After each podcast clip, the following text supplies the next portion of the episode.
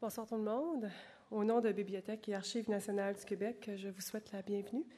À la Grande Bibliothèque, je me présente, je suis Christine Bouchard, la directrice de la programmation culturelle. Ce soir, je ressens un peu de fébrilité en ce début de cette nouvelle saison culturelle. Une rentrée culturelle d'ailleurs qui s'annonce particulièrement enlevante par la diversité des activités que nous allons vous offrir cette année. D'abord, je vous invite à visiter la magnifique exposition une encyclopédie, vivante du peuple qui a ouvert ses portes aujourd'hui à la collection nationale. C'est pour cette raison que nous recevons aujourd'hui son commissaire, M. Brink, qui partagera avec nous son immense savoir sur l'almanach et sa passion pour cet ouvrage qui a marqué les familles québécoises. Nous avons également l'honneur ce soir de pouvoir compter sur la présence de notre nouveau président directeur général, M. Guy Bertillon, qui est entré en fonction le 22 juin dernier. Il nous présentera plus longuement la conférence et l'exposition de notre invité de marque. Monsieur Bertillon, je vous cède la parole.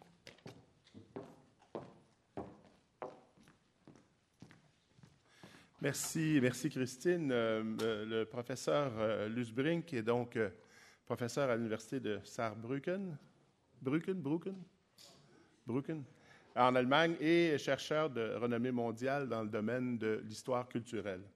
En 2005-2006, il a été boursier du programme de soutien à la recherche de Bibliothèque et Archives nationales du Québec dans le volet chercheurs étrangers. La bourse lui a permis d'effectuer un séjour de recherche sur les almanachs dans notre institution et bien sûr à Montréal.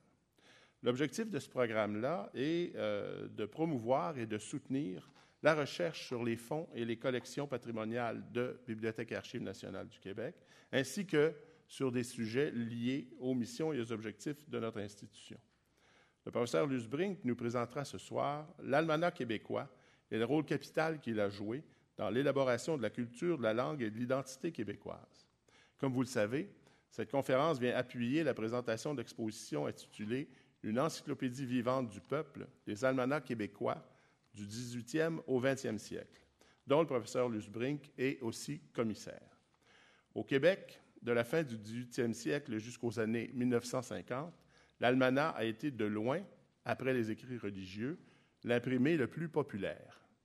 Des séries comme l'Almanach du peuple, l'Almanach des familles ou l'Almanach de la langue française atteignirent des tirages de 40 000, même, voire de 100 000 exemplaires, et ils pénétrèrent dans presque tous les foyers.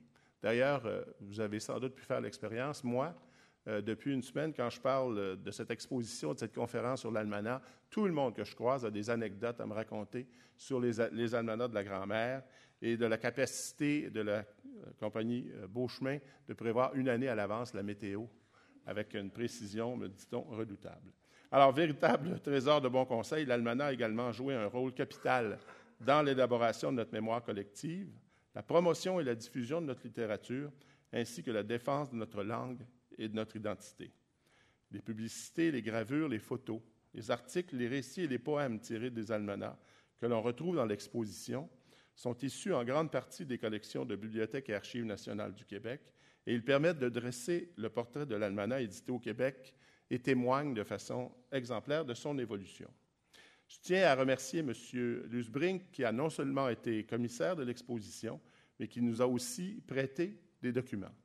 Je remercie aussi chaleureusement euh, l'Université McGill, euh, dont la bibliothèque est représentée ce soir par le responsable des livres rares et des collections spéciales, Mme Anne-Marie Hollande. Je veux euh, aussi souligner que des œuvres de plusieurs institutions sont reproduites, notamment de l'Université de Montréal et d'autres institutions québécoises. Finalement, je, remercie la direction de la programmation culturelle, représentée par sa directrice euh, Christine Bouchard, et euh, par Isabelle Gay, chargée de projet, qui ont euh, rendu cette conférence et cette exposition possible. Merci et bonne soirée.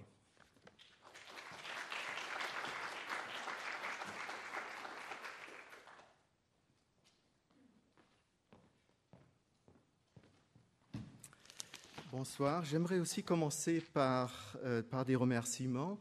J'aimerais d'abord euh, remercier le directeur de BANQ, Guy Berthiaume, et Madame Bouchard pour leurs mots d'introduction. Ensuite, Sophie Montreuil et Claudine Jonf, qui ont initié, il y a plusieurs années déjà, avec moi l'idée de cette exposition sur les almanachs. Ensuite, Lise Bissonnette, alors directrice de euh, BANQ, qui a fortement soutenu l'idée de ce projet. Puis Madame Tessier, directrice de la collection nationale de BANQ, qui m'a aidé avec son équipe à défricher ce vaste corpus des almanachs québécois lors de deux longs séjours de recherche qui ont bénéficié euh, d'une part du programme de recherche de BANQ qui a été mentionné et d'autre part de la bourse Diefenbaker du Conseil des arts du Canada.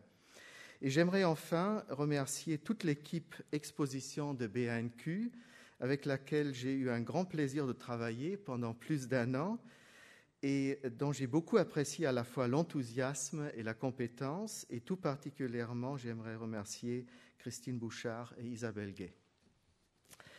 Voilà, euh, donc cette conférence, j'aimerais la présenter en trois temps. Euh, parler d'abord des origines, de la définition, de la composition et de l'impact social de l'almanach canadien-français ou québécois. Deuxièmement, des évolutions et des usages de l'almanach. Et troisièmement, des originalités. Premier point donc, origine et impact social. Les almanachs canadiens-français, qui regroupent près de 200 titres entre la fin du XVIIIe siècle et le milieu du XXe siècle, dont certains, comme l'Almanach du peuple, continuent d'être publiés jusqu'à nos jours, nous paraissent à la fois très proches et très lointains. Proches, proches car c'est périodique en format de poche, abondamment illustrés et extrêmement populaires, était familier à vos grands-parents et à vos ancêtres. Moi, je suis allemand, donc c'est vos grands-parents et vos ancêtres qui les lisaient et les consultaient quasi quotidiennement, mais en même temps lointains, car ces publications annuelles font partie d'un univers médiatique foncièrement différent du nôtre, sans Internet, sans radio, sans télévision, où elles constituaient le seul imprimé présent dans les foyers canadiens français traditionnels, à côté de quelques écrits religieux, comme les chansonniers, des catéchismes et des livres de saints. L'importance sociale et culturelle de l'almanach canadien-français pendant son âge d'or, c'est-à-dire pendant la période entre 1860 et 1918, n'est pas sans étonner. Jusque dans les années 1920, les almanachs canadiens français étaient de loin les imprimés les plus largement diffusés au Québec, en ville comme dans les campagnes les plus reculées. Leurs tirages en, témoignent de façon significative. Si les premiers almanachs du XVIIIe siècle, comme l'almanach de Québec, étaient destinés à un public d'élite et n'étaient publiés qu'à 400 ou 800 exemplaires, leurs successeurs, pendant la seconde moitié du XIXe siècle, qui visaient un large public populaire, tiraient, eux, à plusieurs dizaines de milliers d'exemplaires. Le Nouvel Almanach de la province de Québec, par exemple, fut publié en 1869 avec un tirage de 30 000 exemplaires. 50 000 exemplaires en 1878 pour l'almanach agricole, commercial et historique. Et les grandes séries d'almanachs populaires de la fin du XIXe siècle, l'almanach des familles, l'almanach du peuple et l'almanach Roland, atteignirent des tirages situés régulièrement entre 50 000 et 110 000 exemplaires. Même certains almanachs religieux, comme l'almanach de l'Action sociale catholique, dont l'importance au Québec était bien moindre que celle des almanachs laïcs, connurent euh, aussi des, des, tirages pouvant aller jusqu'à 25 000 exemplaires. Dans les années 1920, qui marquent à la fois l'apogée et le début du déclin des almanachs québécois, furent publiés au Québec environ 250 000 exemplaires d'almanachs, dont 200 000 concernaient trois almanachs de très large diffusion. L'almanach du peuple des éditions Beauchemin, l'almanach Roland publié par l'éditeur du même nom, et l'almanach de la langue française, édité d'abord par la Ligue des droits du français et ensuite par la librairie d'action canadienne française. Ces chiffres sont tout à fait impressionnants si l'on considère le fait que le Québec avait à l'époque une population totale de 1,6 à 2 millions d'habitants. Le rédacteur de l'Almanach du Peuple, l'écrivain et journaliste Sylvain Clapin, pouvait affirmer avec une certaine fierté dans l'édition de 1920, je le cite, le tirage de notre almanach est de 80 000, ce qui fait un exemplaire pour 20 personnes.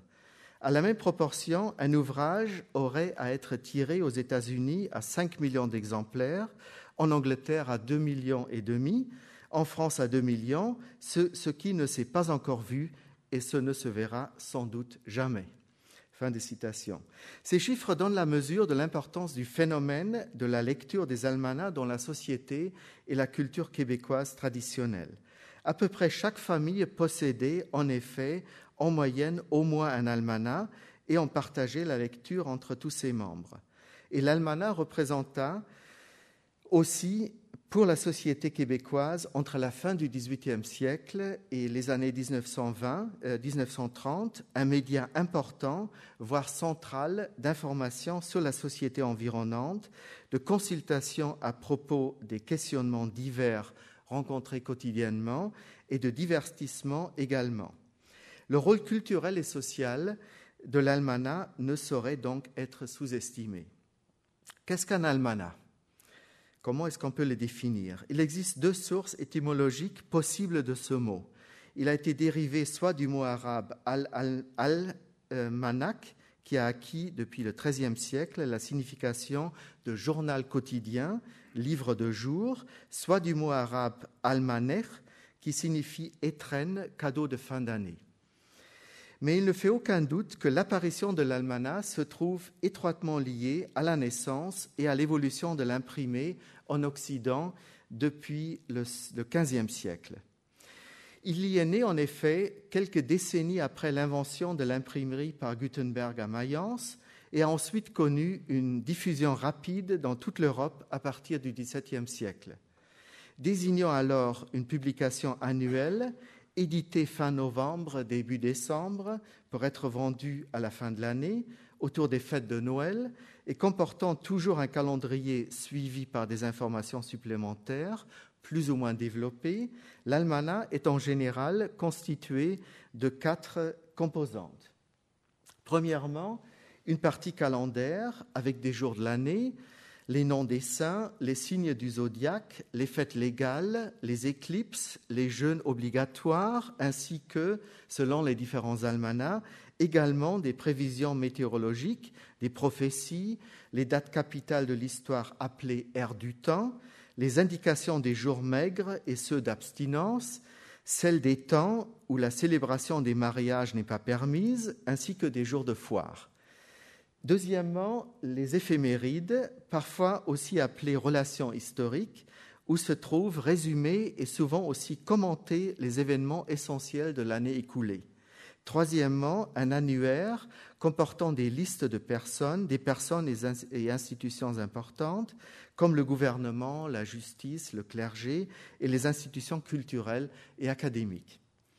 Quatrièmement, enfin, une partie variété comportant des informations et renseignements extrêmement divers, allant de conseils d'hygiène jusqu'à l'économie domestique, en passant par des indications concernant la bonne conduite sociale, des remèdes médicaux et des recettes de cuisine, puis bien souvent aussi des textes littéraires de longueurs diverses, des sentences, des proverbes, des bons mots humoristiques, des énigmes et des oracles, ainsi que des contes et récits, et parfois même de courtes pièces de théâtre, surtout des scénettes. Replacés dans l'histoire globale du genre de l'almanach et de son développement en Europe et dans les Amériques, les almanachs canadiens français se distinguent par leur apparition assez tardive chronologiquement, mais également par une évolution propre et une importance sociale toute spécifique. Le premier almanach au Québec, l'almanach encyclopédique, publié par l'imprimeur et éditeur montréalais Fleury Meplet en 1777, parut en effet 131 ans après le premier almanach en Amérique du Nord, The Almanac for the Year of Our Lord, 1647 de Samuel Danforth, imprimé à Cambridge, Massachusetts, en 1646. Il s'inscrit dans une même volonté partagé par tous les rédacteurs d'Almanach de ce côté-ci de l'Atlantique, d'adapter en Amérique un genre très bien implanté et très bien implanté socialement et particulièrement populaire dans les sociétés et cultures de l'ancienne Europe. Cette volonté d'appropriation et en même temps de transformation du genre de l'almanach se trouvait à la base de la création d'almanachs dans toutes les sociétés coloniales des deux Amériques, notamment en Angleterre, en Nouvelle-Angleterre, où plus de 400 almanachs furent publiés jusqu'à la fin du XVIIIe siècle. L'almanach le, mieux diffusé et le plus populaire fut bien sûr le Poor Richard's Almanac de Benjamin Franklin, édité à Philadelphie et publié entre 1732 et 1758, dont vous pouvez trouver un facsimilé euh, dans l'exposition. Mais aussi en Amérique du Sud, où le premier almanach le premier almanach, euh, Le Conocimiento de los Tiempos, édité à Lima, au Pérou, à partir de 1782, euh, parut quasiment à la même époque que le premier almanach canadien-français à Montréal. À Philadelphie fut publié en 1802 un almanach américain superbement illustré qui témoigne de la fascination exercée par la mode et par la culture française dans les jeunes États-Unis. Et deux ans après l'Almanach des Dames, publié à Montréal par Louis Plamondon, dont un exemplaire se trouve ici dans l'exposition, paru dans cette même mouvance des almanachs poétiques destinés à un public féminin, lancé en France à la fin du XVIIIe siècle, à la Nouvelle-Orléans, justement aussi un almanach dédié aux dames, euh, qui s'appelait un almanach, euh, qui s'appelait Almanach chantant dédié aux dames euh, à la Nouvelle-Orléans en 1809. Dans les Caraïbes également furent publiés des almanachs dès la fin du XVIIIe siècle, notamment à Saint-Domingue, à la Jamaïque et à Sainte-Lucie, tel l'almanach historique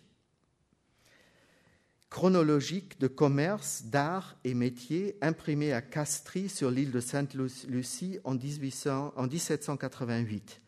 L'Almanac and Register for Jamaica for the year 1760 et l'Almanach historique et chronologique de Saint-Domingue qui parut en 1788 au Cap français à la veille de la Révolution française et de la violente insurrection devant conduire à l'indépendance de la colonie en 1804.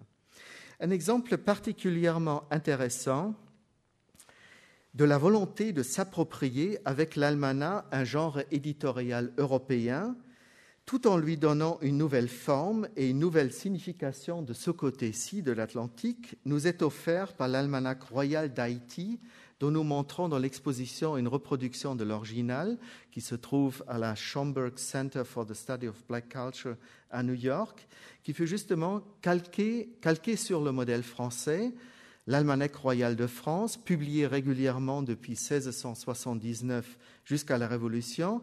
Cet almanach édité par le sieur Bouonneau, directeur de l'imprimerie royale au Cap français en Haïti, renferme, je le cite, avec précision la division et la nomenclature des autorités et une analyse exacte de toutes les parties de l'administration du royaume. Loin de se limiter à une simple imitation de son prestigieux modèle français, cet almanach royal d'Haïti contient également des éléments originaux de réécriture ou d'appropriation productive.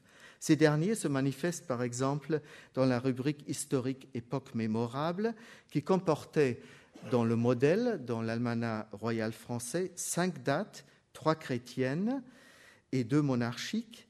Cette même rubrique se voit, pour ainsi dire, haïtianisée dans l'almanach royal d'Haïti par le fait qu'outre l'indication de l'année dans l'ère chrétienne, on y trouve trois dates propres à l'histoire d'Haïti, le temps écoulé depuis la découverte d'Haïti par Christophe Colomb, la date de l'indépendance d'Haïti et celle du début du règne du roi Henri notre auguste souverain, a commencé du 26 mars 1811. De même, l'almanach royal d'Haïti reprit la nomenclature de l'almanach royal de France. Vous voyez ici, c'est calqué là-dessus, mais haïtianisé en quelque sorte, pour appliquer à la cour du roi Christophe le premier royaume gouverné par d'anciens esclaves et pour démontrer ainsi leur capacité d'évolution et l'égalité fondamentale de leur civilisation avec la civilisation européenne, deux idées soulignées dans la préface de l'Almanach, rédigée par le secrétaire personnel du roi Henri-Christophe d'Haïti, le duc de Limonade. Tout comme les autres almanachs nés euh, entre le début du XVIIe et les premières décennies du XIXe siècle dans les Amériques, les almanachs canadiens français s'inspirèrent d'abord de modèles venus d'Europe, venus d'Europe justement. Premièrement de modèles britanniques ayant transité souvent par la Nouvelle-Angleterre, comme ce fut le cas pour l'almanach de Québec, The Quebec Almanac, des éditeurs Brown et Nelson à Québec.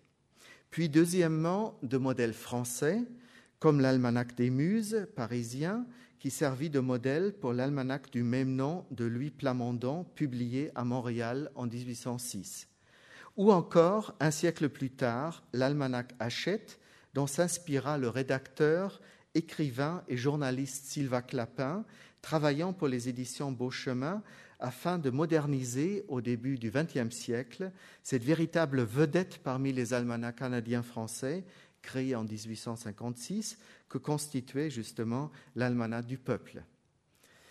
Et enfin, troisièmement, on peut retrouver derrière les almanachs canadiens-français même des modèles allemands et belges, comme les almanachs populaires intitulés Messagers boiteux, Hinken de Boten, édités en Alsace-Lorraine, dans le sud de l'Allemagne et en Suisse, ainsi que l'almanach de Liège, appelé le Mathieu Lenzberg. Ces deux almanachs servirent de modèle pour le tout premier almanach populaire canadien-français, justement le Guide du cultivateur, rédigé et édité par Ludger Duvernay, un des porte-paroles du mouvement des patriotes en 1837-38, pour la défense duquel il sut utiliser les rubriques de l'almanach.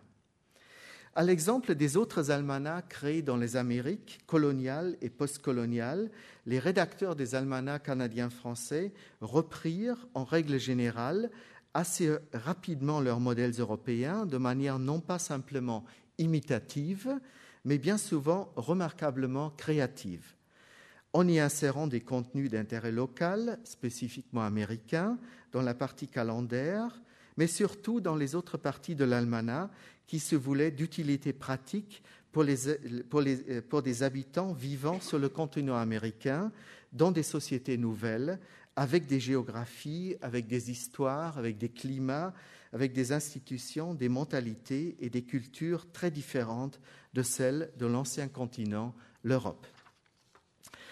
Deuxième partie, euh, évolution et usage. L'almanach canadien-français, comme ses équivalents en Europe et dans les autres sociétés coloniales et postcoloniales des Amériques, connut en premier lieu des usages très pragmatiques, étroitement liés au rythme de la vie quotidienne de ses lecteurs. La partie calendaire servit ainsi de repérage dans le temps et à travers les saisons, en incluant aussi des prévisions météorologiques, les jours de fêtes religieuses, des conseils pour les semences, les signes du zodiaque et leur relation avec le corps et les maladies.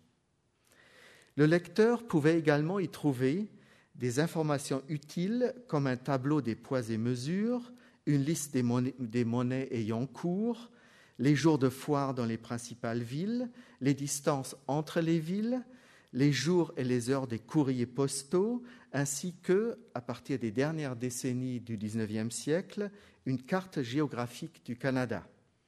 Les pages blanches intercalées dans la partie calendaire de nombreux almanachs populaires permettaient aussi au lecteur de noter les choses importantes pour lui, et elles se lisent parfois, plutôt rarement, parce qu'en général c'est très pragmatique aussi, le nombre de, euh, poulets vendus sur le marché, etc. Il y a ce genre, ce genre de notices, mais parfois elles se lisent aussi quand on regarde ces notes euh, sur les pages blanches intercalées comme une sorte de journal intime. La seconde partie de l'almanach, les éphémérides, fournit au lecteur une information condensée sur les événements de l'année passée, une sorte de journal d'information politique actuelle. Les dernières parties de l'almanach, composées de manière très diverse selon les différents genres et selon les différents types d'almanach, donnaient des informations détaillées et d'utilité pratique pour faciliter la vie sociale et pour mieux gérer les problèmes de la vie quotidienne. Des informations, par exemple, sur les différentes institutions sociales et politiques, leurs fonctions et leurs responsables actuels, des conseils pour soigner des maladies, pour mieux gérer la vie du ménage et donner une meilleure éducation aux enfants. Dans les almanachs destinés aux agriculteurs, comme l'almanach des cercles agricoles de la province de Québec, paru entre 1894 et 1913, on peut lire également de nombreux conseils pour améliorer les rendements de l'agriculture et pour transmettre les inventions euh, novatrices dans l'agriculture aux, aux, cultivateurs.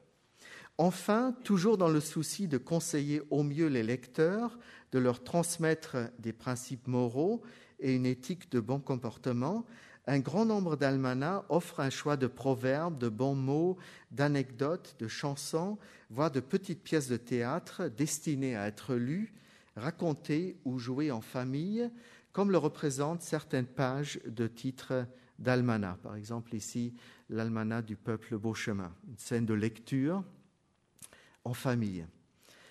Au lieu d'être lus puis jetés comme les journaux, les almanachs furent en général conservés par leurs lecteurs, formant ainsi au fil des années une petite encyclopédie populaire. L'almanach national, par exemple, souligne dans son édition de 1904 très explicitement cette fonction particulière de l'almanach comme ouvrage de référence à consulter régulièrement et par conséquent à conserver soigneusement et non pas à jeter.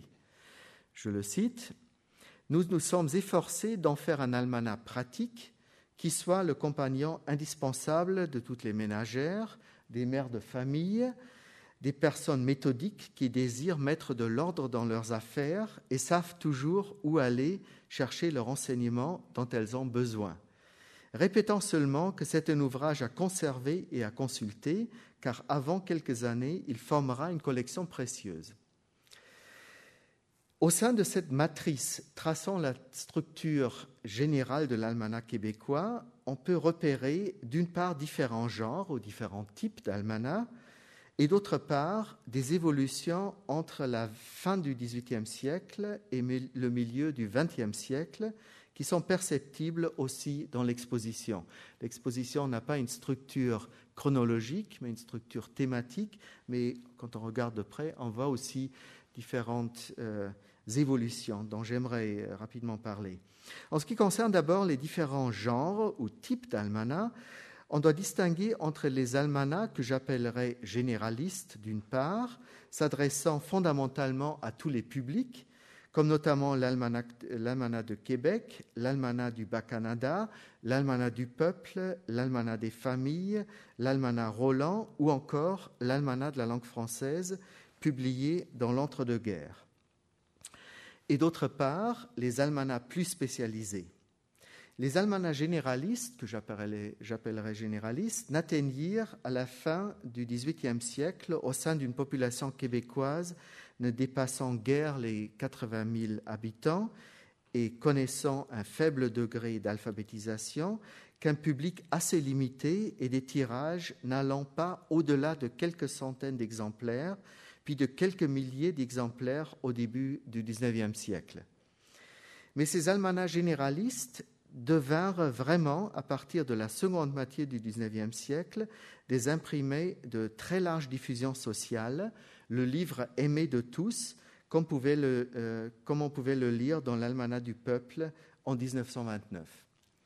L'almanach sut en fait réunir les fonctions sociales et culturelles de plusieurs types de livres et de plusieurs types d'imprimés que, les lecteurs populaires notamment dans les campagnes, n'avaient souvent pas les moyens financiers d'acheter individuellement. L'almanach fut donc à la fois un calendrier, un journal ou une gazette, ensuite aussi un dictionnaire encyclopédique, ainsi qu'un annuaire ou directory dans le monde anglophone, et enfin, les almanachs comportaient des éléments des chansonniers et des recueils de bons mots, d'anecdotes et d'énigmes. À côté de ces almanachs généralistes, véritables petites encyclopédies à la portée de tous, il exista une multiplicité d'almanachs spécialisés à objectifs et à circulation plus restreints, tels des almanachs euh, régionaux comme l'almanach des Trois-Rivières, appelé après almanach trifluvien, des almanachs liés à des institutions comme euh, l'almanach de l'Action sociale catholique, l'almanach de Saint-François, l'almanach des sociétés Saint-Jean-Baptiste du Canada et des États-Unis ou l'almanach des cercles agricoles de la province de Québec, ou encore des almanachs focalisés sur une thématique spécifique et visant un public particulier, comme l'almanach des Muses de Plamondon, que j'avais déjà mentionné, ou les almanachs agricoles, comme euh, le Guide du cultivateur, dont je viens de montrer une page de titre. Au cours des deux siècles qui marquent l'histoire des almanachs québécois, on perçoit des évolutions qui sont liées aussi bien à l'évolution des techniques et des médias qu'à l'évolution de la société québécoise elle-même. Tandis que les premiers almanachs canadiens-français édités entre 1777 et 1860 étaient, en règle générale, des imprimés de petit format comportant peu d'illustrations, en l'occurrence des gravures sur cuivre ou sur bois. Là, vous avez un exemple de ce type d'almanach qui a, pour la première période, assez faible tirage, quelques centaines d'exemplaires jusqu'à 1000 exemplaires, peu d'illustrations, euh, quelques illustrations, euh, quelques gravures euh, sur cuivre, par exemple. Ces almanachs, évoluèrent à partir de la seconde moitié du XIXe siècle pour prendre la forme d'un vrai livre de poche, richement illustré, parfois par des artistes de tout premier plan comme Edmond Joseph Massicotte, Henri Julien et Rodolphe Duguay. Vous avez un exemple d'un almanach, justement l'almanach du peuple, illustré par Massicotte. Ces almanachs comportaient également une partie publicitaire importante, pouvant occuper dans certains almanachs jusqu'à un tiers de la surface imprimée. Vous avez deux exemples, l'almanach du peuple qui faisait de la publicité pour la Banque d'épargne en 1922 et puis l'almanach du peuple pour 1929 qui faisait aussi la publicité pour le papier Kraft euh, via Gamak. Voilà, il y a ce type de publicité qui était absolument abondant dans les, dans les almanachs, dans les grandes séries d'almanachs. La seconde euh, moitié du XIXe siècle vit aussi l'apparition au Québec d'almanachs pharmaceutiques uniquement consacrés à la publicité pour des remèdes et distribués gratuitement, comme l'almanach de Bristol pour Montréal, une adaptation de l'almanach du même nom, lancé en Angleterre dans les années 1830, qui connut de nombreuses versions en Amérique latine, notamment au Brésil, et fut publié au Québec à partir de 1869. L'évolution euh, chronologique de l'almanach du peuple dans son aspect matériel illustre bien la tendance générale de la transformation d'un imprimé modeste en un vrai livre de poche. Son nombre de pages passa de 64 en 1856, l'année de son lancement par la librairie Beauchemin et Payette, à 130 pages en 1896, pour atteindre, à partir de 1914, le chiffre impressionnant de, 480 pages, comportant plus de 200 illustrations, en général des photographies. J'en viens à la troisième partie que j'ai appelée originalité ou spécificité de l'almanach euh, québécois. Alors qu'au Canada anglophone, l'almanach constituait en tout premier lieu un outil pragmatique renfermant surtout un calendrier et un carnet d'adresses et d'informations d'utilité pratique, c'est-à-dire un directory, l'almanach francophone dépassa dès ses, débuts cette fonction strictement utilitaire en intégrant des textes littéraires et des divertissements culturels ainsi qu'un large éventail de connaissances encyclopédiques. On peut, relever les différences frappantes qui distinguent les almanachs canadiens-anglais d'une part des almanachs québécois d'autre part, en comparant par exemple le Canadian Almanac and Directory, lancé en 1848, et l'Almanach du peuple, lancé à peu près à la même époque, en 1856, à Montréal, avec un semblable succès. Tandis que le premier, le Canadian Almanac and Directory, avait la forme et occupait les fonctions d'un manuel de référence, d'un reference book, où la partie Directory occupa une place centrale. Son équivalent canadien-français constitue à la fois un livre périodique et une petite encyclopédie populaire où la mémoire historique, la littérature et l'identité collective, en particulier la défense de la langue française, jouent un rôle de tout premier plan. Les almanachs canadiens français se distinguent en effet d'abord par la place essentielle qu'ils attribuent à la mémoire collective, à l'histoire canadienne française, ses événements majeurs et ses figures d'identification. Cette mémoire collective s'ancre dans les différentes rubriques des almanachs canadiens français. À l'instar d'autres almanachs édités dans les Amériques coloniales, les almanachs euh, les almanachs canadiens français choisirent dès les débuts de leur parution de canadianiser les grandes dates historiques répertoriées dans les rubriques Air du temps de leur calendrier, un peu à l'exemple ou en parallèle avec l'haïtianisation des dates dans l'almanach royal d'Haïti. Aux dates de l'histoire européenne, ils ajoutèrent d'emblée celles des grands événements de l'histoire américaine, canadienne et canadienne-française, comme la découverte de l'Amérique, la fondation de Québec et de Montréal, la cessation de la Nouvelle-France à l'Angleterre, l'indépendance des États-Unis et la fondation de la Confédération canadienne.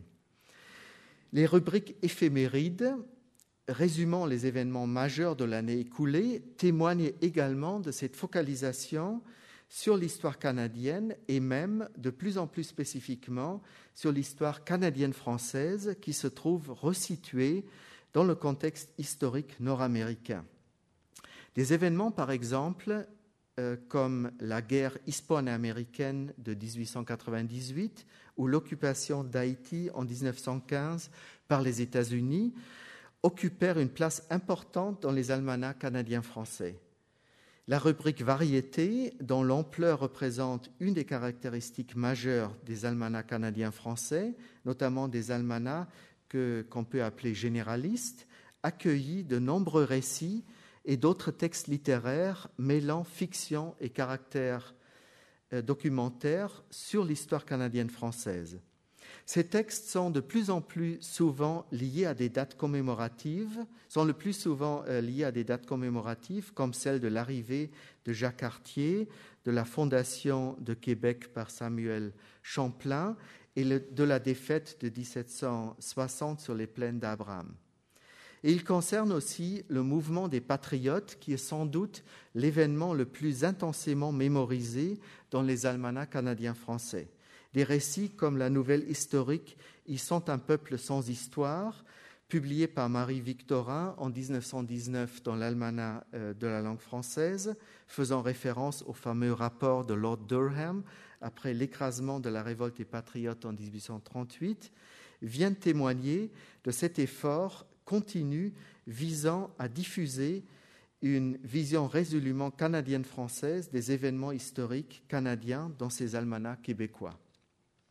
En 1897, l'Almanach du peuple choisit de publier un récit déjà paru sous forme de brochure sur la destinée de Félix Poutré, un patriote condamné à mort suite à la révolte de 1838 et qui parvint finalement à échapper à l'exécution grâce à sa ruse en simulant la folie. De nombreux autres récits précédèrent ou suivirent ces deux textes emblématiques de Marie-Victorin et euh, sur Félix Poutré, euh, bien souvent rédigés pour leur première publication dans les almanachs par des écrivains et historiens canadiens français de tout premier plan, comme Marie-Claire d'Aveluy, Rodolphe Girard, Adolphe Duclos de Selle ou encore Louis Fréchette. Ce dernier publia par exemple en 1907 dans l'almanach agricole, commercial et historique, un long récit apologétique intitulé Page de, mémoire sur le rôle historique de Louis-Joseph Papineau. Deux almanachs, le Guide du cultivateur, publié entre 1830 et 1837, et l'Almanach de la langue française, publié entre 1916 et 1937, firent déboucher cette vision proprement canadienne-française de l'histoire, en particulier de l'histoire du Canada, vers une vision politique de l'avenir intégrant le passé, le présent et l'avenir dans une même conception militante globale de la mémoire historique.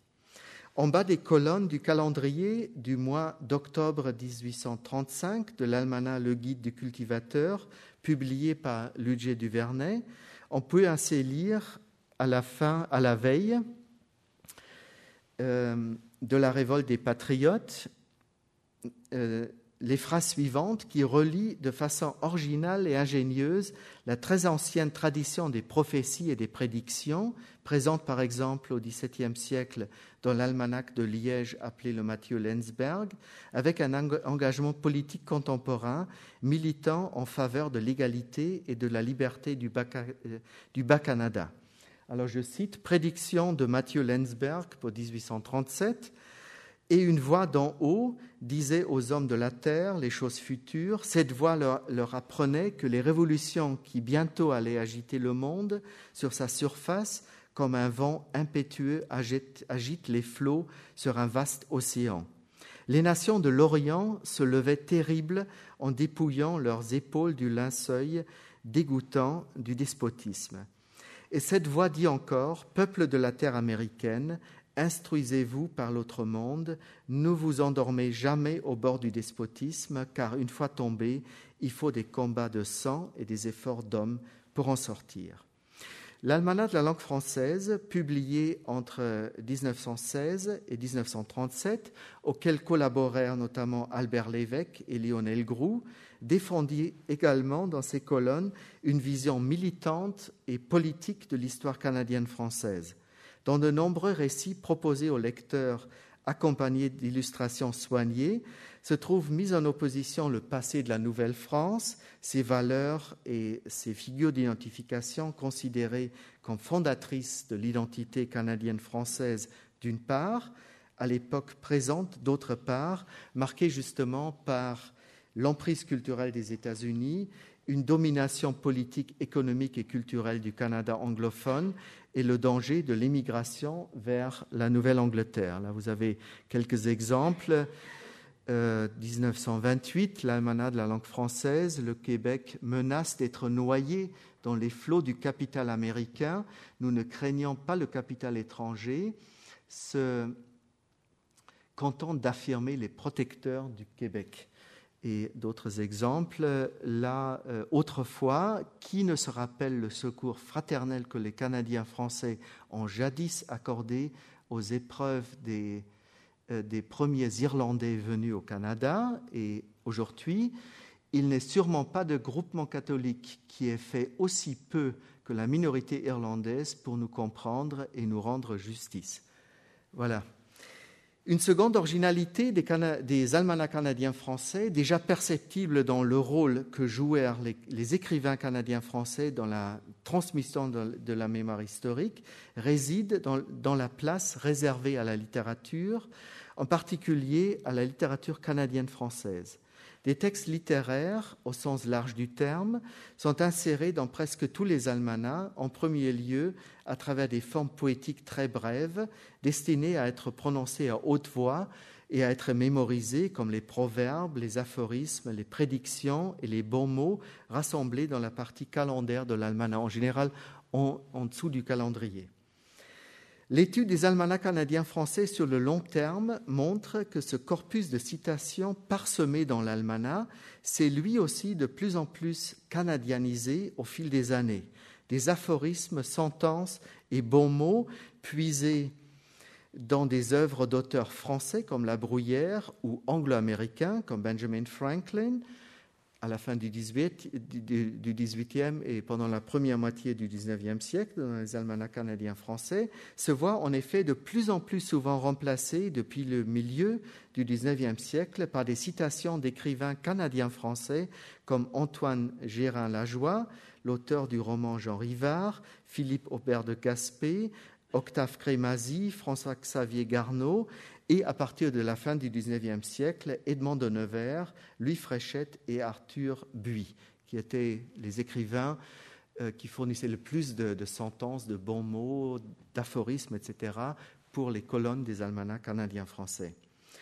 L'une des particularités marquantes des almanachs canadiens français est sans conteste la publication très régulière dans leurs colonnes de textes littéraires d'auteurs canadiens français tels Louis Fréchette, Rodolphe Girard, Paul-Marc Sauval, Sylvain Clapin et Benjamin Sult, pour ne nommer que quelques-uns.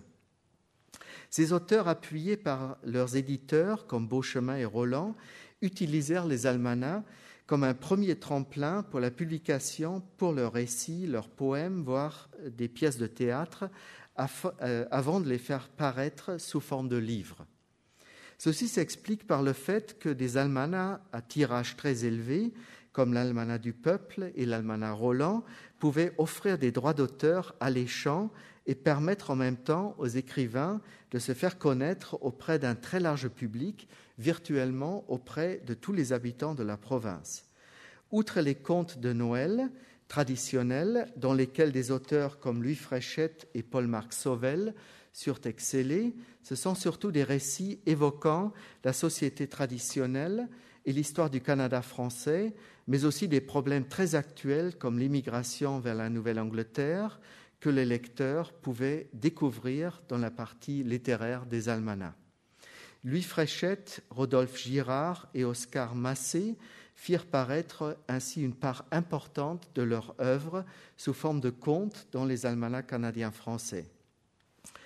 De Édouard Montpetit, Marie-Claire Daveluy et Albert Tessier publièrent régulièrement pendant plusieurs décennies dans différents almanachs les textes les plus divers, embrassant, outre des contes, des genres comme l'essai historique, l'anecdote et les récits de voyage. Dès 1877, on pouvait lire régulièrement dans les colonnes de l'Almanach du Peuple le, célèbre, euh, célèbre, poème Le Canada d'Octave Crémazie. Et l'Almanach du Peuple publia en tout, euh, entre 1888 et 1944, dans la rubrique Contes et Nouvelles, 114 textes écrits par euh, différents par 36 auteurs différents, tous euh, auteurs canadiens-français. Attendez. Voilà. Euh, parmi les 36 écrivains canadiens-français auteurs des contes euh, et nouvelles dans cet almanach dominent les noms de Louis Fréchette, 19 textes, suivis d'Oscar Massé, 9, A.D. de Dessel et Rodolphe Girard, 6. Le conte La chasse-galerie, euh, d'Honoré Beaugrand, publié par l'Almanach du Peuple en 1893 et republié en 1927 avec de magnifiques illustrations euh, d'Henri Julien, peut sans doute être considéré comme un des récits emblématiques de cette littérature des almanachs. Les almanachs canadiens-français devinrent ainsi progressivement, à partir des dernières décennies du XIXe siècle un média essentiel pour la promotion et la diffusion sociale de la littérature québécoise. C'est grâce à ces modestes livrets de poche, lus dans presque tous les foyers du pays, que les écrivains québécois des premières générations se firent d'abord connaître auprès d'un très vaste public. Les almanachs contribuèrent parallèlement à l'enseignement scolaire et à ces livres de prix a élaboré un canon de la littérature québécoise véritablement ancré dans l'imaginaire collectif. Enfin, l'almanach représenta un forum important pour la circulation de l'information et pour le débat politique au Canada francophone. Comme tous les autres almanachs, les almanachs canadiens français diffusèrent des informations sur le pays, en l'occurrence sur le Canada et le Québec, en particulier sur les activités du gouvernement. Par exemple, première page de cette partie Puissance du Canada, Nos souverains, Almanach du peuple pour 1903. Mais si dans les almanachs canadiens anglais, par exemple, l'information brute, c'est-à-dire statistique, administrative et cartographique, prédominait toujours, cette rubrique concernant l'information politique s'élargit très tôt, à partir de l'apparition de l'almanach Le Guide du cultivateur de Ludger Duvernay dans les années 1830, vers un discours identitaire, un forum pour la mise en avant des particularités de l'identité canadienne-française. En témoigne par exemple le vaste tableau de la province de Québec, de ses ressources, de ses richesses et de son avenir, paru en 1934 dans l'Almanach du peuple, où des développements assez arides sur l'économie et l'administration du pays se trouvent précédés par une longue digression sur la figure de l'habitant, matérialisée pour les lecteurs à travers une illustration, personnage de l'habitant considéré euh, comme symbolisant l'identité canadienne-française. Donc, dans cet article qui a en tout une trentaine de pages, on lit au début ceci, qui n'a rien à voir, a priori, avec une information aride. On lit, vous pouvez le, voir peut-être euh, à gauche là. Euh, Salut toi l'habitant, le vrai est le seul roi de chez nous, et pour dire le vrai de tout pays. Ah oui, la vraie et seule royauté, c'est toi qui l'as, solidement ancré au sol natal, celui où, depuis tant de générations, dorment les aïeux. Tu regardes autour de toi les tempêtes qui nous assaillent, celles sous lesquelles les autres, les gens des villes, se sentent, hélas, par le temps qui court, trop souvent fléchir. L'importance du discours sur l'identité canadienne-française se manifeste également dans la série Nos traditions nationales, publiée dans les années 1920 par l'Almanach du Peuple et illustrée par Edmond Joseph Massicotte et par Rodolphe Duguay, tous deux parmi les plus grands peintres et illustrateurs québécois du siècle dernier, dans l'Almanach trifluvien et l'Almanach de l'Action sociale catholique. Donc c'était Massicotte qui a illustré cette série Nos traditions nationales et Rodolphe Duguay en particulier, toute une série d'articles parus dans les deux autres almanachs que je viens de mentionner, l'almanach trifluvien et l'almanach de l'action sociale catholique, consacrés également à des traditions euh, euh, typiquement canadiennes, françaises ou québécoises.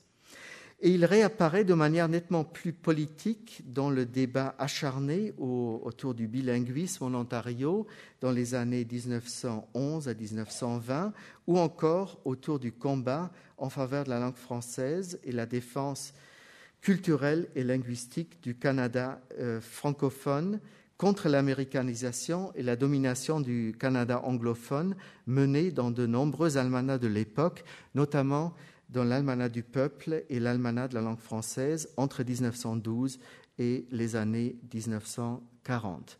Vous avez quelques exemples justement de cette euh, défense de la culture et de la langue française menée, euh, qui est présente dans les almanachs, la canadienne opposée à l'américaine dans l'almanach de la langue française en 1926, euh, la langue française et l'anglomanie, justement des illustrations, des caricatures présentes dans l'Almanach de la langue française en 1926. Quelques remarques, euh, quelques remarques conclusives. J'aimerais revenir dans quelques remarques conclusives sur le caractère à la fois si proche et si lointain de ce corpus des almanachs canadiens français que j'ai évoqué précédemment et que l'exposition qui s'ouvre ici aujourd'hui tente de mettre en lumière.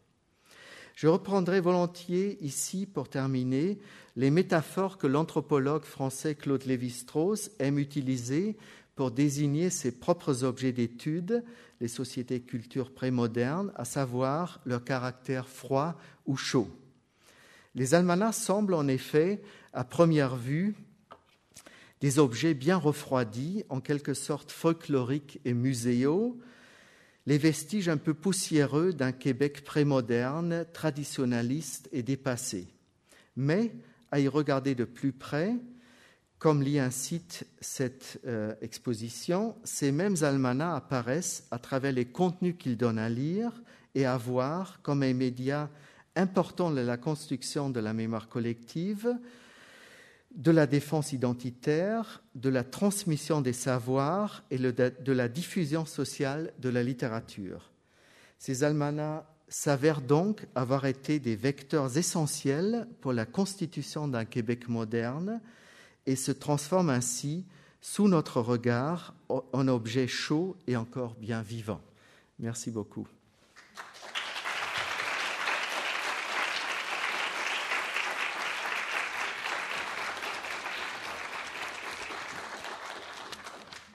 Voilà, s'il y a des, questions, je vais bien y répondre. Je devrais peut-être ajouter, parce que là, c'est peut-être pas si perceptible à côté de merci pour votre attention. Il y a euh, un almanach euh, fermé, là, euh, avec une couverture en cuir. C'est l'almanach américain publié à Philadelphie en 1802. C'était pour clore, justement, un almanach fermé, pour clore cette conférence sur les almanachs. On ne le montre pas ici dans l'exposition, mais les almanachs, notamment les almanachs euh, pour un public d'élite, avaient souvent des couvertures en cuir et parfois aussi ce type de fermeture euh, que l'on voit ici. Voilà. Alors, est-ce qu'il y a des, des questions, des remarques?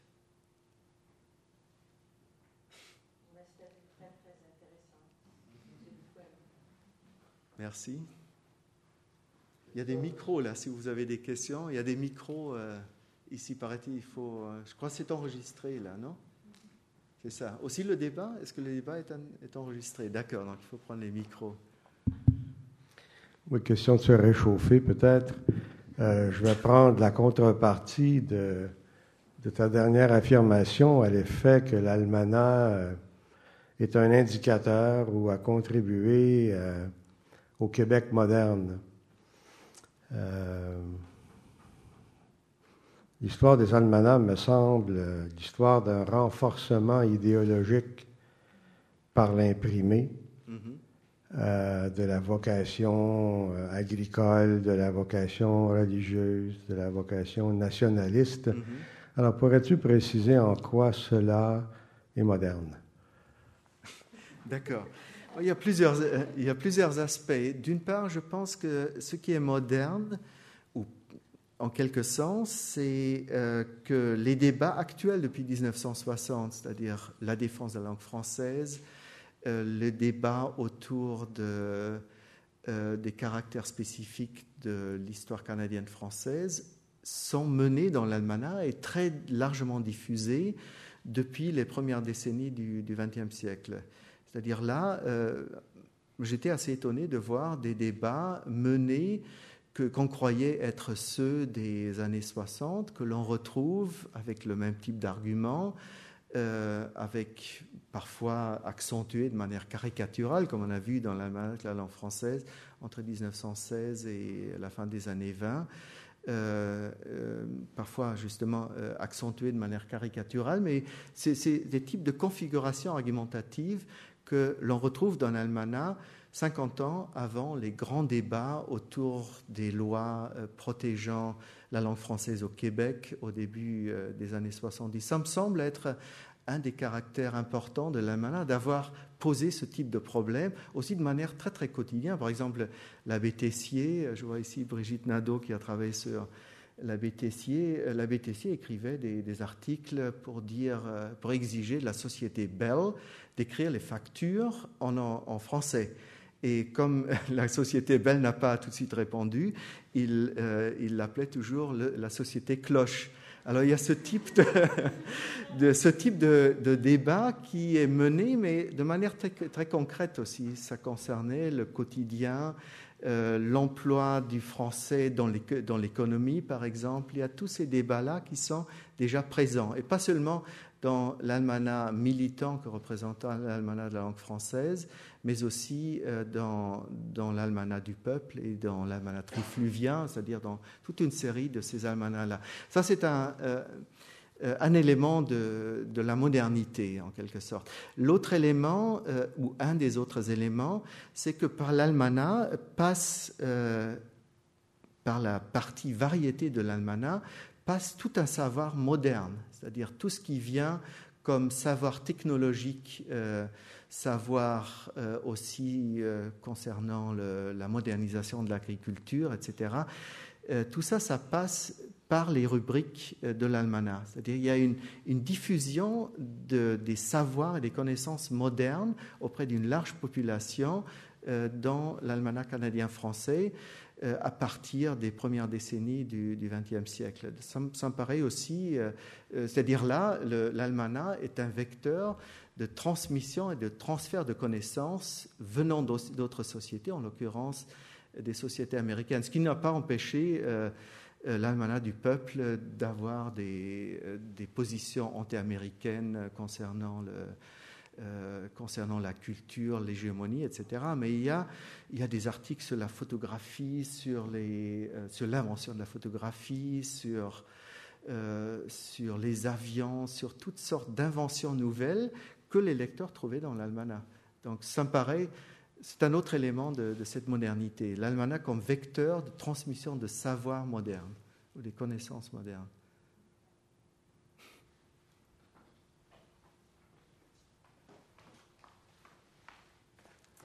Oui, alors je vais avoir l'air d'exagérer, mais je vais enchaîner euh, là-dessus. Mais à partir du moment où euh, la modernité québécoise rejoint la modernité des almanachs, c'est-à-dire à partir des années 60-70, tu n'as pas parlé des almanachs modernes.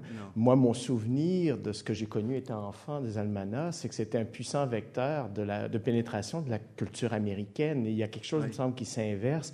On faisait beaucoup, par exemple, allusion au vedettariat local qui chantait des, bon, aux chanteurs, par exemple, de variété qui traduisaient des chansons de l'anglais, etc. Il me semble qu'il euh, il doit y avoir un, moment où ça bascule et puis où, euh, où l'almanach euh, devient autre chose, a une toute autre mission. Je ne sais pas si tu as poussé ta, recherche jusqu'à jusqu'à maintenant ou presque, jusqu'aux années 80, 70, 80, mais qu'est-ce que ça devient à ce moment-là?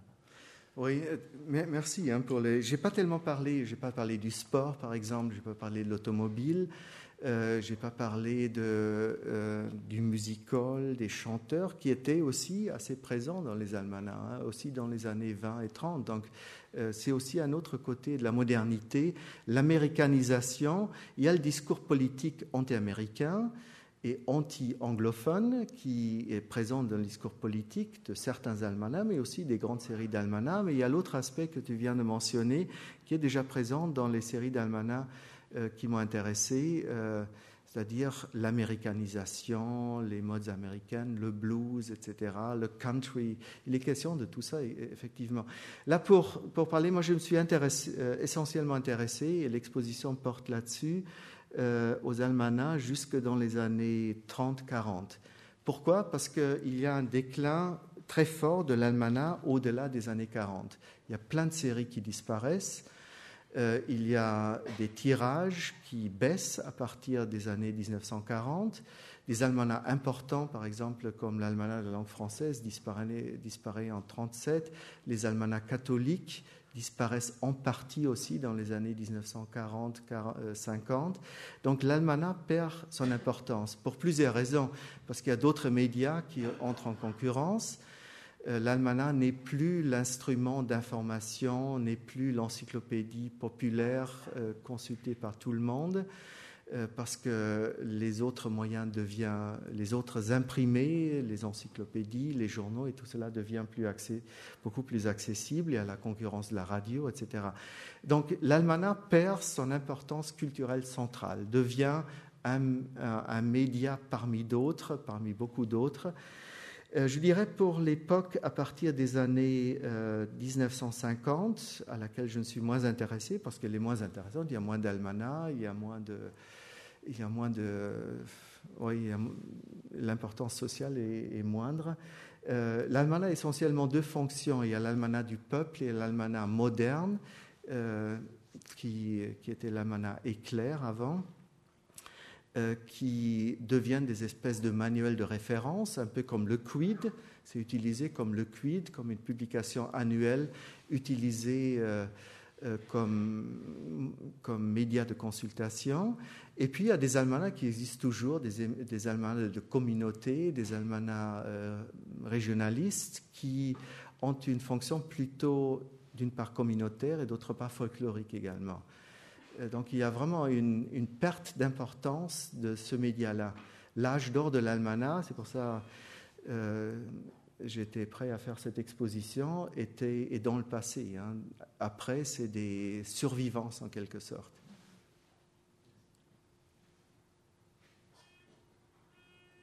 Est-ce qu'il y a d'autres questions ou des remarques?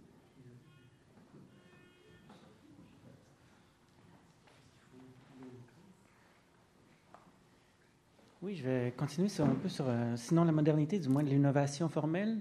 Je connais peu les almanachs, mais il y avait quelque chose qui m'avait frappé de celui de la langue française.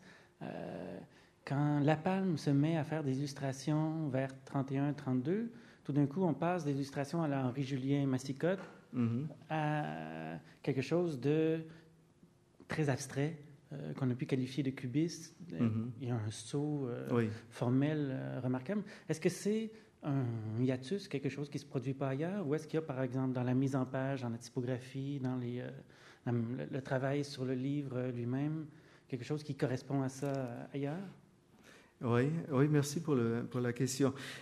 Justement, dans les années 30, on peut observer, euh, face aux, aux, défis des autres médias, on peut observer euh, une, euh, une tendance des almanachs de se renouveler, de s'inspirer d'autres formes. Il y a une recherche formelle.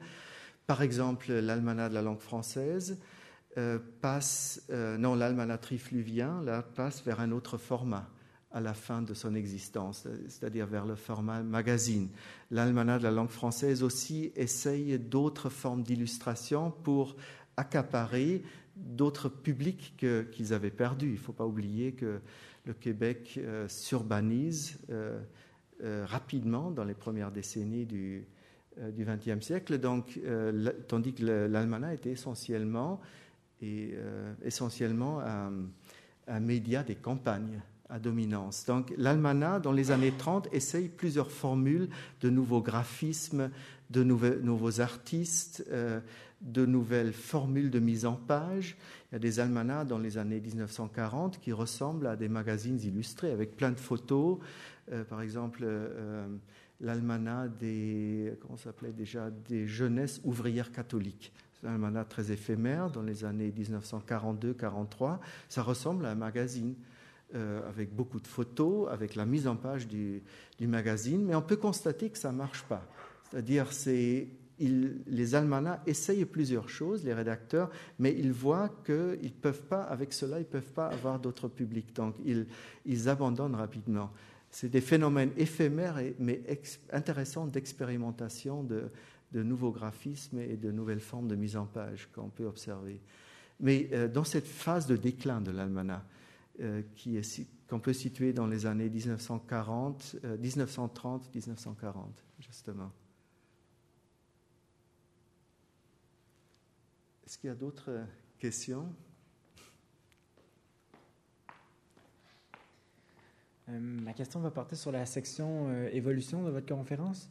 vous avez fait état dans cette section-là d'une véritable explosion des, tirages entre 1856 et 1914.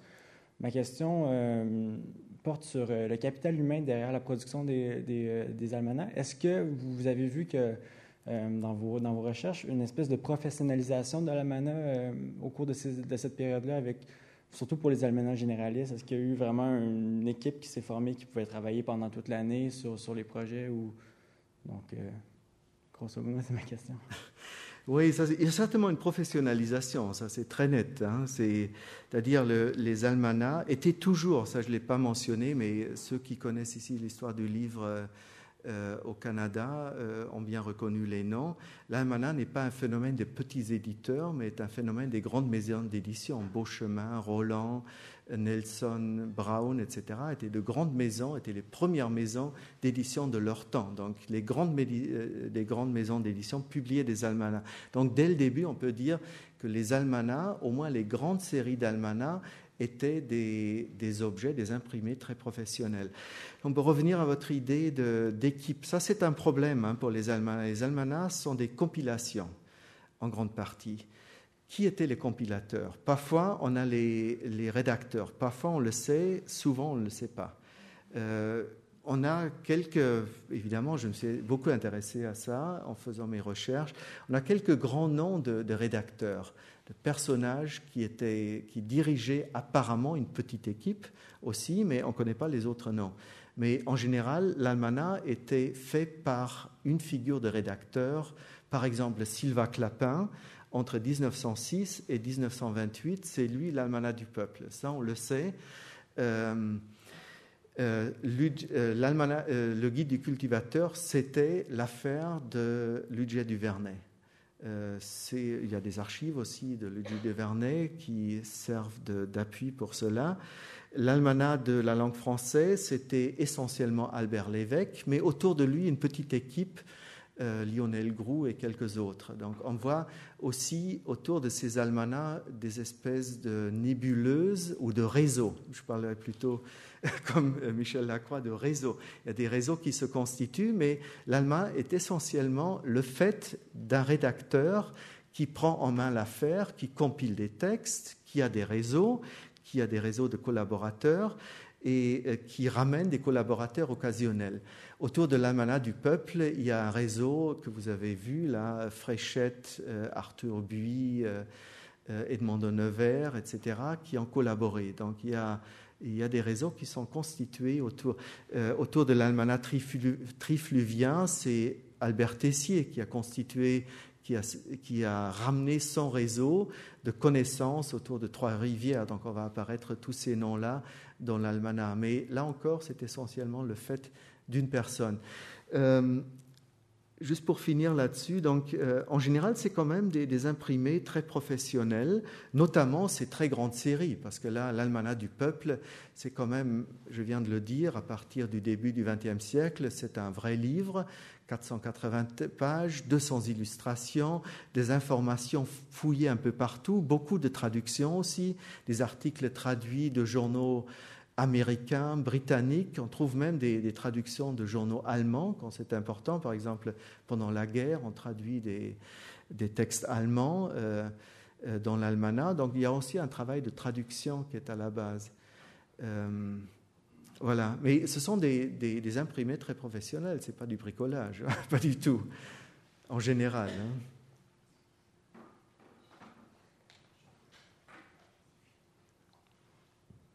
Oui, est-ce qu'il y a d'autres questions Micheline?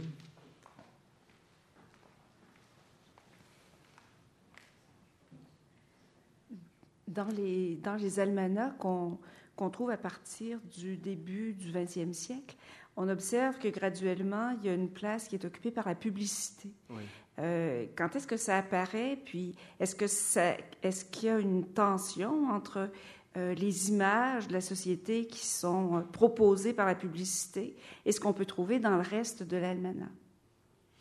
Oui, merci. Le, ben, euh, je dirais d'abord que la publicité apparaît dès le début dans les almanachs. Déjà au XVIIIe siècle, il y a des petites annonces publicitaires pour des livres, pour des objets à vendre, mais euh, ces grandes parties publicitaires avec les images qu'on a vues, ça mm. apparaît à la fin du XIXe siècle, dans les années 1880-90 et de manière massive dans les premières décennies du XXe siècle. Euh, oui, ça c'est on voit par exemple euh, que les récits apparemment les plus lus et les plus populaires dans l'almanach, c'était les, contes de Fréchette par exemple, euh, le conte euh, que je viens de, montrer, la chasse-galerie d'Honoré Beaugrand. Là, on voit euh, une page sur deux est une page publicitaire. Page de gauche, c'est le récit, page de droite, la publicité, qui n'a absolument rien à voir avec le récit, évidemment. À droite, c'est les, machines agricoles, les, médicaments, euh, le papier craft, toutes sortes de choses. À gauche, c'est la chasse-galerie. Donc là, il n'y a aucun rapport. On peut se demander comment les gens étaient obligés de regarder comme ils, euh, lisaient la, page de gauche. Donc on voyait qu'il y avait un placement assez ingénieux de la publicité. Euh, ça, c'est une chose. Donc, la publicité est très présente et, en général, euh, souvent n'a pas de rapport direct. Deuxième chose, les, les grands éditeurs comme Beauchemin et Roland faisaient énormément de publicité pour leurs livres dans l'almanach. Et là, c'est parfois lié de manière assez ingénieuse également. C'est-à-dire, il y a les, les listes des collections qui sont publiées à la fin mais dans l'almanach même, on voit parfois des pages, euh, par exemple l'histoire du Canada euh, euh, par Garneau, qui est, où on lit une, sorte de présentation, on croit que c'est une critique. On ne voit pas très bien, est-ce que c'est la partie rédactionnelle ou la partie publicitaire? Donc il y a parfois un mélange entre les deux. Je suis particulièrement intéressé à un moment aux ouvrages d'Edmond de Nevers, pour lesquels on fait aussi de la publicité dans les almanachs. Là aussi, euh, la partie publicitaire et la partie euh, rédactionnelle se mélangent. Parce qu'il y a des petits, pas seulement des petits textes, ça couvre parfois une page où on présente l'ouvrage, on se demande est-ce que c'est la rédaction ou est-ce que c'est l'agence publicitaire qui, euh, qui est présente, qui a rédigé cette page-là? Donc il y a ces deux configurations. Il y a notamment pour la partie livre, publicité pour des livres, où les parties sont, euh, sont très liées euh, dans l'almanach. Euh, dès le début, d'ailleurs, Fleury Méplet, qui plaçait dans ses, dans ses almanachs ses annonces pour ses livres, il faisait ça en bas des pages. Donc là aussi, c'était dans l'intérêt de son fonds de commerce. Et puis, il y a ces, ces publicités pour des objets de consommation qui n'ont rien à voir avec, euh, avec le reste, en général, hein, avec le reste du Canada, euh, avec le reste euh, de l'almanach. Notamment quand ils, sont placés, comme je viens de le dire, dans, dans la partie littéraire. Est-ce qu'il y a d'autres questions ou des remarques sur tout cela? Non? Sinon, j'aimerais remercier encore tout le monde euh, d'abord d'être venu. J'aimerais encore remercier les représentants de BANQ pour l'organisation de, de, cette conférence et de l'exposition qui s'est ouverte aujourd'hui. Merci à vous.